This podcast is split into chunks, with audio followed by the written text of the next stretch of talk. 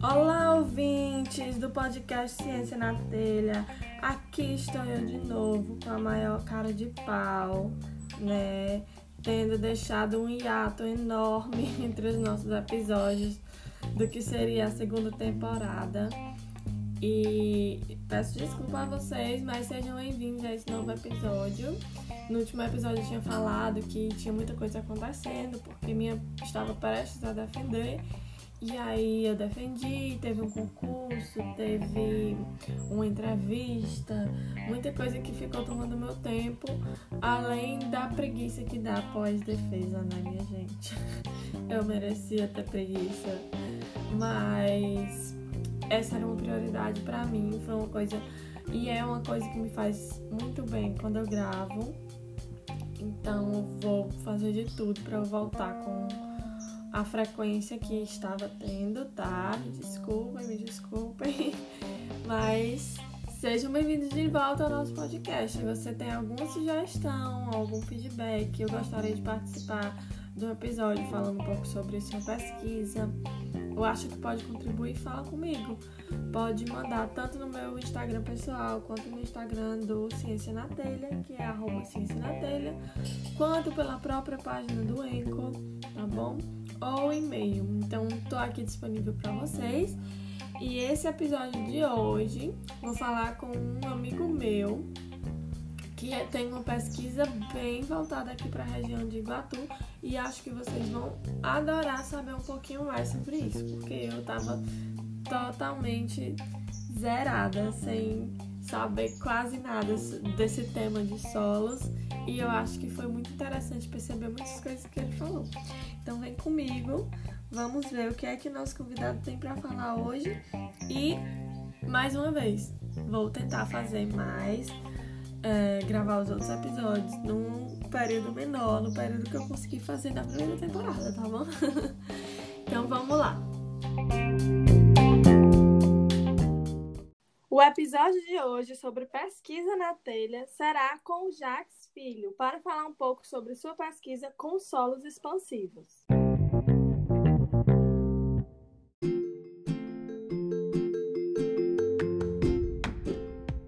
Jacques Carvalho Ribeiro Filho é natural de Monsenhor Tabosa, no Ceará, filho de Jaca Persa e Ludovina.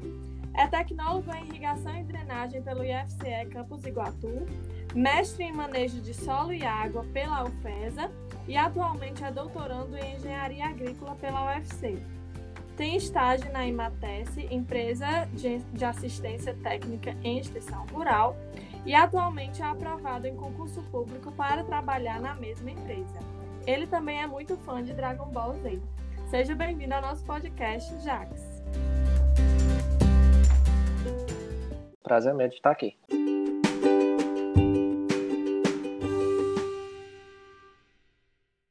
Eu acho que talvez seja o primeiro convidado que vai falar um pouco sobre essa área e vamos ficar muito felizes de saber um pouco como é que funciona essa sua área de pesquisa. Você podia explicar para a gente o que é, o que é que você faz, a importância desse estudo?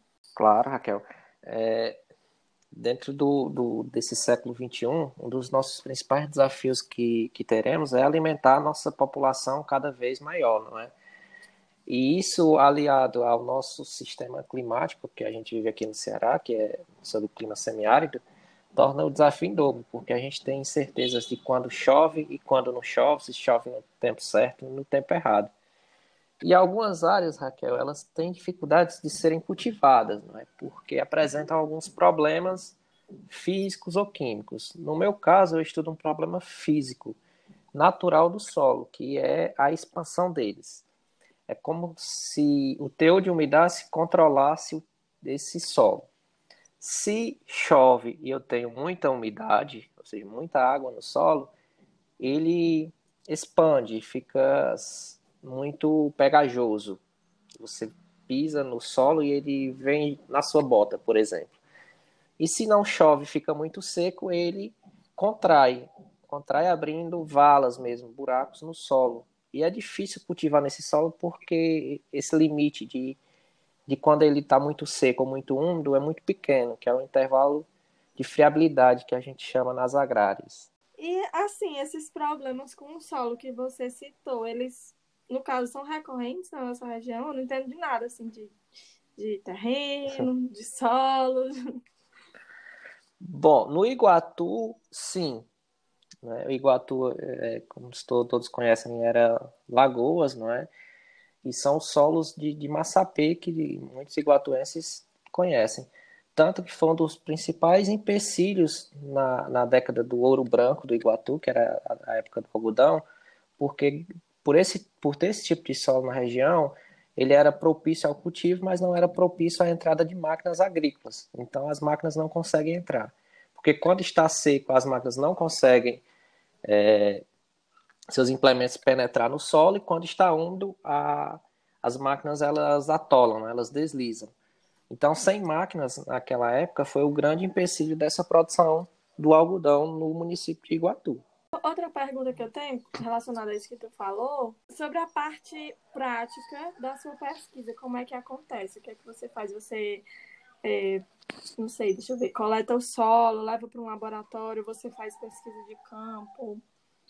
Como é que acontece assim na parte prática para quem é da engenharia agrícola, por exemplo? Pronto, meu, meu trabalho ele se divide em duas partes. A parte de laboratório, né, que a gente caracterizar aquele solo, que tipo de material é, o que tem de, de grãos finos, que é areia, silt e argila, né, e o que tem de, de químico ali, sódio, matéria orgânica, carbono, nitrogênio, e a parte de campo, que é acompanhar o desenvolvimento dessas fendas no campo além da própria umidade. Né? A gente monitora através de imagens, no meu caso, mas com, a, com acompanhamento presencial. Todos os dias eu estava no campo, olhando se elas cresciam, se elas diminuíam e tirando essas medidas. A que profundidade chegaram, todos esses detalhes a gente acompanhou durante um ano aí no IFCE de Iguatu, num solo que tinha pastagem nele. Como é que as tuas outras experiências, elas influenciaram essa pesquisa atual? Que no caso tu, tu citou, né, que tem um estágio com a Emates, que o, também eu acho que é interessante que tu fez um mestrado em outra universidade, então eu acho que também ajuda a diversificar um pouco a pesquisa. Como é que tu acha que, que essas outras experiências, elas influenciam ou ajudam nessa pesquisa atual que tu faz? Raquel, é bem interessante porque a maior experiência que eu tive foi dentro de casa. Né? Eu sou filho de agricultores, meu pai e minha mãe são agricultores. E conhecer o campo a fundo e ver eles fazendo aquilo todos os dias, eles não sabem como ocorre, mas sabem que ocorre. Eles sabem que se chover vai ter que plantar quando chove, mas não sabem o porquê, né? Então, entrar nas agrárias e ter o conhecimento científico dessa parte, entender como é que funciona é, foi gratificante, porque aí eu conseguia entender o que meu pai fazia, mas toda a ciência que se tinha.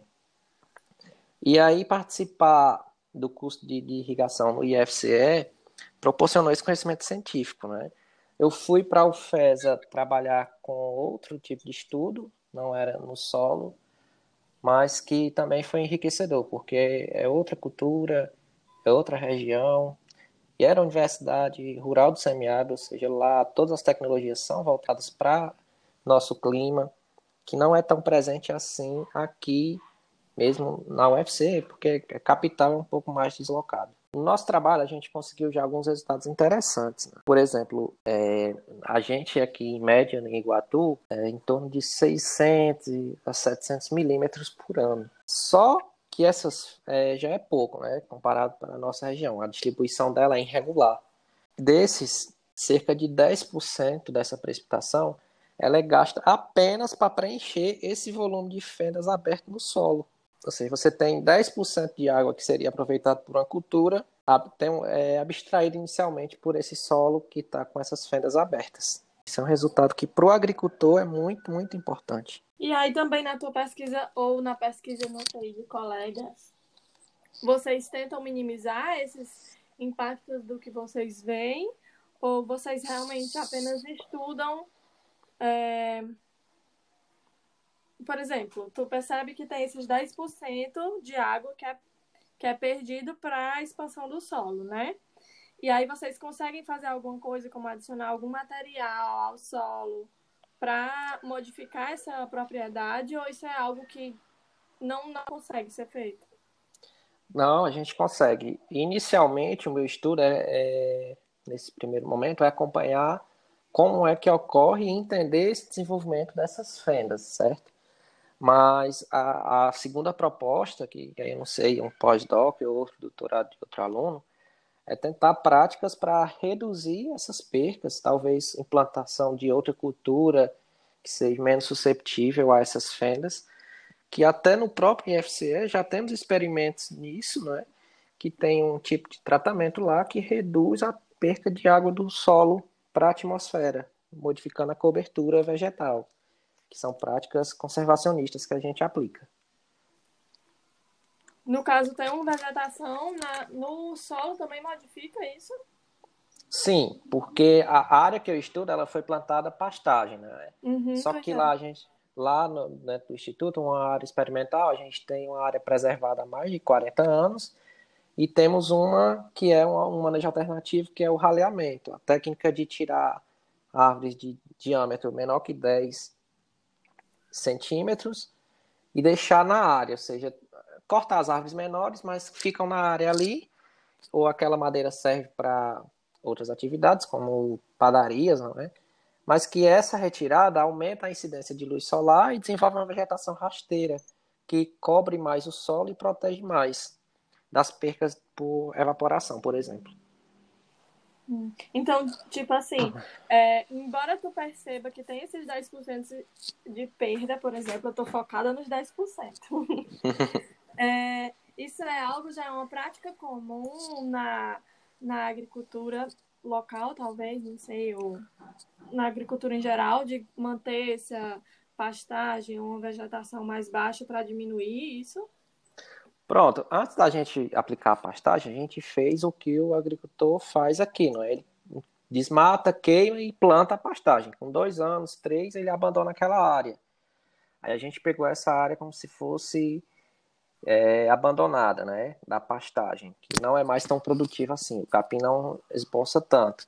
E está avaliando nessas condições. Depois é, que a gente tiver essa condição, que é a real praticada pelo agricultor, a nossa ideia é apresentar um manejo de intervenção para reverter esse processo, que aí seria a aplicação de outras técnicas que a gente acompanha como o raleamento. É interessante, eu queria destacar aqui das coisas que tu falou, que eu achei muito legal tu falar que teve uma influência inicial sobre o teu a tua experiência, né, com com o que tu já via em casa do teu pai, da tua mãe, na, pelo que eles já observavam. E vendo, ouvindo um pouco do que tu tá falando, como eu falei, uma pessoa totalmente leiga nesse assunto, eu já consigo perceber um monte de variáveis que estão influenciando aí no teu trabalho, né? E que possivelmente te dão bastante trabalho também quando tu tá fazendo. E eu queria saber quais são as perspectivas desse, dessa pesquisa ou de pesquisas do grupo, já que tu citou né, essa, que esses experimentos, essas observações vêm sido, têm sido feitas aqui no IFCE. Quais são as perspectivas desse tipo de pesquisa na nossa região ou para, o, para a comunidade local? Pronto. Raquel, é, um dos desafios que surgiu muito na pesquisa, principalmente nos últimos anos no Brasil, é fazer pesquisa por quê e para quem. É, embora essa, esse meio dessa pandemia tenha trazido muitas coisas ruins, é, a ciência voltou a ficar em evidência não é? e trouxe as soluções bastante proveitosas. Não é? E um dos nossos objetivos é esse, levar um produto final ao agricultor não ficar só naquela de, de ter uma tese pronta e deixar na estante da universidade que só seu orientador e a banca leu e você. Não, a gente quer produzir um resultado, depois de ter esse resultado, ter toda a experimentação, a ciência por trás, chegar para o agricultor e dizer, olha, você perde 10% de água da, de todo o período chuvoso para saturar esse solo. Se você aplicar essa técnica como alternativa, você pode reduzir as perdas tantos por cento. Aí, se ele vai aplicar ou não, é uma decisão dele, dos órgãos de, de, governamentais que auxiliam ele, mas a gente quer dar esse suporte para essa tomada de decisão. Acho que isso é o importante desse trabalho em si, do, de todo o grupo. E no teu trabalho, ele é, é prevista essa devolutiva ou isso é algo que vocês, a pesquisa de vocês vai, por exemplo, um EMATES, é quem vai fazer esse contato com o agricultor? Bom, aí temos que ver o passo a passo, não é? Infelizmente o doutorado são só quatro anos. É, você passa muito tempo é, de campo, né? A gente passou mais de um ano de campo, mais seis meses de laboratório o que vai, o que consome muito tempo. E tem o tempo para se inscrever. Talvez não dê para chegar ao produto final a gente mesmo entregar. Mas acredito uhum. que levar essas informações aos órgãos, como a EMATES, que é um órgão de extensão que presta assistência aos produtores, acredito ser muito viável, sim.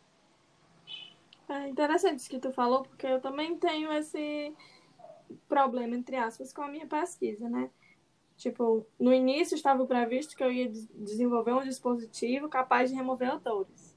Eu estou finalizando não como dispositivo, não como produto. Eu estou mostrando que ele é viável, mas eu não consigo, com o tempo que eu tenho, com a burocracia que é necessária para fazer esse tipo de coisa, né? Eu não consigo entregar um produto para a sociedade. Eu acho que isso também é um, é um desafio do, da pós-graduação, realmente. A gente tem uma ideia bastante ampla, mas ah, dependendo do estágio que você pegue a pesquisa, né? É difícil que você entregue um produto. Uma coisa que tu falou também que eu queria perguntar é sobre justamente esse ponto de que a ciência vem ganhando espaço, né? Estamos ainda a passos pequenos, eu acho, da gente fazer essa divulgação para a sociedade, mas acho que sim que foi um avanço durante esse ano. Porém, eu queria saber sobre a sua área em específico. Você nota dificuldade, porque ultimamente eu vejo bastante muitos editais aqui no, no Brasil, né? Saindo realmente para pesquisa, mas muitas vezes focando para a Covid, que é o assunto do momento. E aí a nossa pesquisa ela também é importante, né? Tipo, como você falou aí, é uma coisa que vai ajudar o agricultor. Você vê que mesmo tendo esse aumento na valorização da ciência, você vê que sua área lá é um pouco desprezada, de certa forma, ou você acha que tem ganhado espaço como um todo? É, é interessante essa pergunta porque a gente tem dois viés, não é? Dentro da minha área. Porque, embora seja na área agrícola, você tem um viés agrícola e outro viés ambiental. Do ponto de viés agrícola, é, temos até que reconhecer que tem bastante edital e é bastante incentivado, né, por, por diversos motivos. O primeiro é que a agricultura é desenvolvida à base de ciência. Hoje o Brasil conta com grandes áreas de produção, mas se não fosse tecnologia, tecnologias desenvolvidas para a agricultura em si, não seríamos o potencial que somos hoje. É, o principal a principal amostra disso é a, é a cultivar da uva, né, em Petrolina, que é um polo, que é uma cultura de frio, e no semiárido ter essa cultura cultivar em larga escala. Então, na agricultura, se investe em ciência porque é necessário. Mas do lado de vista ambiental, é cada vez mais difícil ter financiamento, muito difícil mesmo. Então a gente acaba sendo prejudicado nesse viés ambiental das nossas pesquisas, como todas as áreas no país estão sofrendo, né? Sim. E, pois é, que ainda tem isso, né? Ainda tem o fato de estar no Brasil nessa época, tirando o Covid, né? Temos aí vários outros fatores relacionados à baixa de financiamento das nossas pesquisas.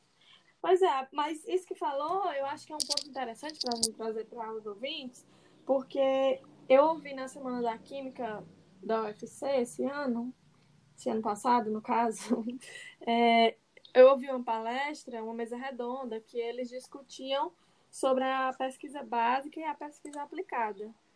E eu, fi, eu fiz essa pergunta que também me, me faz refletir, sabe? Que no passado, ao, vamos dizer, 40 anos atrás, era muito mais fácil você ver uma pesquisa que era mais básica, conseguindo ter uma, um alcance. E hoje em dia a gente tem que ter muito, uma pesquisa básica muito aplicada. E isso é bom porque traz é, resultados mais imediatos, vamos dizer assim, mas nem sempre é possível, né?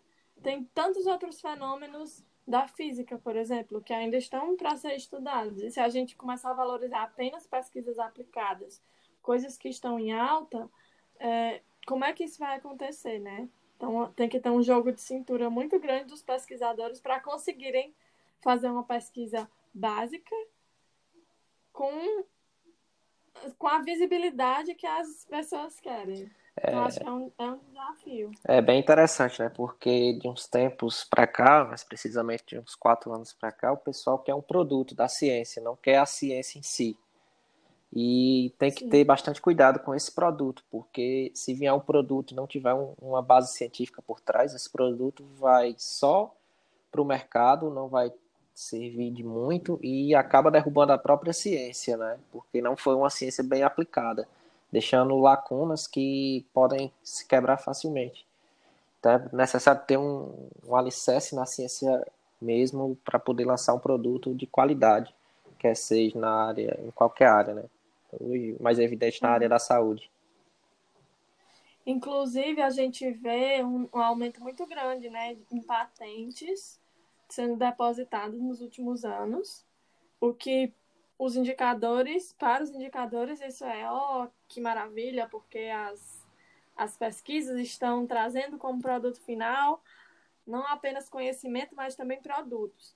Mas o número de patentes sendo licenciadas, ou seja, sendo realmente utilizadas, né, não é tão grande. Então, eu acho que também leva a refletir, sabe, essa forçação, de certa forma, de que a gente tem que ter um produto no final da pesquisa. Com certeza. E, e a prova disso, Raquel, é que é, às vezes a gente passa quatro anos numa pesquisa que ninguém vê assim um produto final, mas que tem um impacto forte na ciência internacional, por exemplo, que você dá uma resposta que ninguém tinha até então, não é? Sim, e principalmente na nossa região, que é uma região bem peculiar, né? E com muita, muita coisa ainda a ser explorada. Com certeza.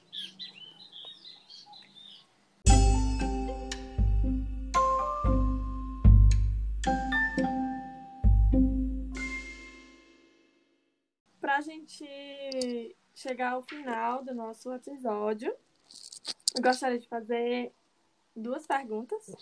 A primeira é: eu conheço só abrir o parêntese aqui, né? Eu conheço o Jax da época da graduação, fomos contemporâneos de graduação no IFCE, e eu era iniciação científica e ele também trabalhava no laboratório de solos, né? Eu acho que também era iniciação científica, né? Isso. Então, assim, com esse todo tempo de pesquisa que você tem, desde a sua graduação até hoje, é, você gosta, qual qual o seu sentimento em relação à pesquisa? Você escolheria de novo se pudesse voltar para a graduação ou teria seguido um outro rumo? Raquel, se eu pudesse escolher dez vezes, as dez vezes eu escolheria a pesquisa, porque é algo que cada descoberta que você faz é, é apaixonante. Eu estava conversando com amigos meus um tempinho atrás, eu perdi quatro dias para fazer um gráfico. E quando o gráfico ficou pronto, que eu olhei assim, cara, é meu filho ficou é. aquele resultado lindo que a gente espera. Às vezes não vem como a gente quer, mas é um fruto de uma descoberta minha, só foi eu que fiz. Eu vi nascer ali, eu vi até o crescimento dele aqui. É, é, bem, é um sentimento que não, não dá para explicar. E até quando dá errado, né? Eu olhando aqui, tô aqui às vésperas de defender o meu doutorado à véspera de defender meu doutorado, e eu olhando para trás, vendo que o meu primeiro ano deu todo errado. Mas foi todo aquele ano que deu errado para mim que mudou o caminhar da minha pesquisa e fez que eu chegasse hoje ao ponto que eu estou, né? Então, assim, no momento é bem ruim. Você imagina um ano inteiro jogado, literalmente jogado no lixo, foi o que aconteceu comigo. Um colega foi me ajudar e ele pegou todas as amostras boas e lavou e jogou fora. e a amostra ruim ele deixou. É, mas. E aí foi no final do ano, então foi realmente assim, um ano inteiro jogado pelo ralo. E aquilo ali foi o que mudou como eu trabalhei em seguida, porque eu tive que mudar o material, porque eu não tinha mais condições e tal, e para chegar hoje. Então, acho que até quando dá errado, é um ensinamento e é uma coisa boa para nossa pesquisa. É, né? São pedras no caminho. É, é, esse último ano também, que eu estou na pesquisa, meu experimento estava em campo com a pandemia. A gente teve que adaptar ao máximo. Tinha uma equipe de seis pessoas, reduziu para eu e outro menino. A gente teve que se virar nos 30 para fazer o que dava, né? E até que o produto final saiu bom, mesmo com isolamento, decreto do governo, a gente ia às escondidas, mas saiu. E minha outra pergunta é se você tem alguma dica, algum livro ou algum site, algum perfil que você gostaria de dar para os ouvintes. Ah, claro, eu tenho um, um, livro que é o de cabeceira, né? Que é Sapiens, uma breve história da humanidade. É um, um livro assim que você vai conseguir entender um pouco mais de como você cresceu desde o início da história e até os tempos atuais, passando por uma revolução agrícola bastante interessante. É um livro que, se você puder ler, ele é apaixonante.